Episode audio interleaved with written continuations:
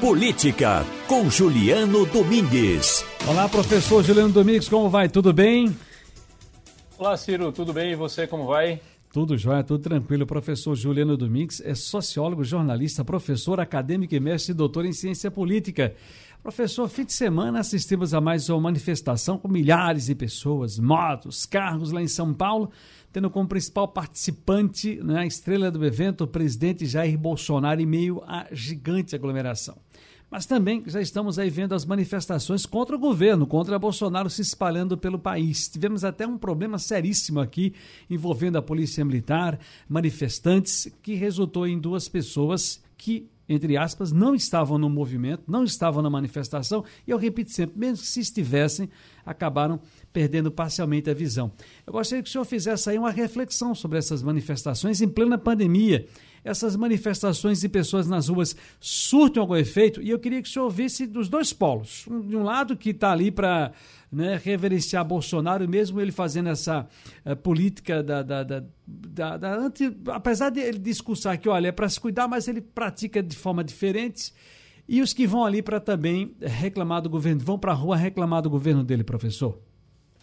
Isso, Ciro. As manifestações, os protestos de rua, e são é, fundamental em democracias, né? Quando a gente, lógico, a gente não vai falar nesse contexto da pandemia, né? Que aí há um contexto atípico, mas manifestações, protestos de rua são bem-vindos em democracias.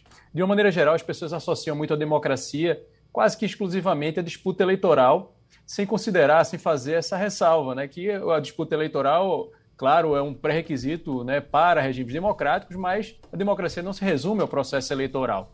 Então, entre as eleições, né, a constante manifestação, a busca por determinados direitos, isso é fundamental em democracias. Então, o que a gente observa é que, no contexto de pandemia, em função das circunstâncias, há, uma, é, é, há um impedimento, né, ou pelo menos espera-se que haja né, um desincentivo a manifestações que promovam a aglomeração. Vale lembrar, Ciro, que pouco antes da, da pandemia se estabelecer no mundo, a América Latina vivenciava um processo de ebulição, né? Você deve se lembrar, manifestações importantes em países vizinhos aqui do Brasil.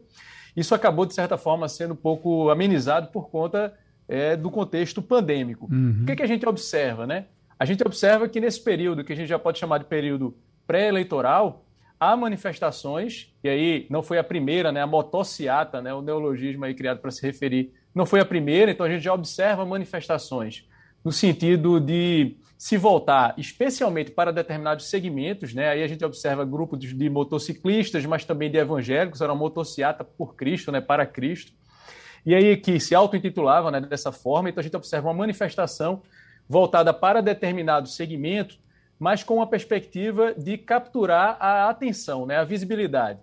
E aí a gente observa também, ao mesmo tempo, manifestações que se opõem ao governo Bolsonaro, com destaque aí a que ocorreu no dia 29 de maio e também a que está programada, vale lembrar, né, Ciro, para o dia, para o próximo dia 19.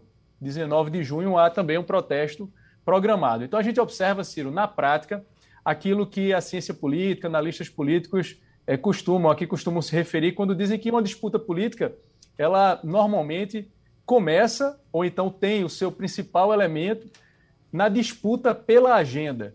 E a disputa pela agenda é, é, pressupõe ali manifestações que buscam justamente a visibilidade, né? buscam engajar o eleitor que eventualmente não está atento ao processo político e a grande maioria do eleitorado se liga, né, passa a prestar atenção no processo político quando as eleições se aproximam.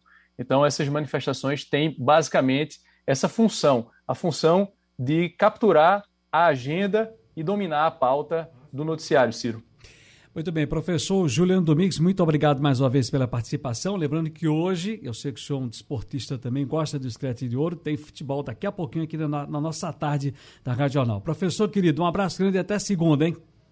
Acompanhando atentamente, Ciro, especialmente amanhã, que tem Náutico em campo. Ciro, um abraço. Esse Até a próxima. Esse Náutico tá um terror. Esse Náutico tá um terror. Parabéns.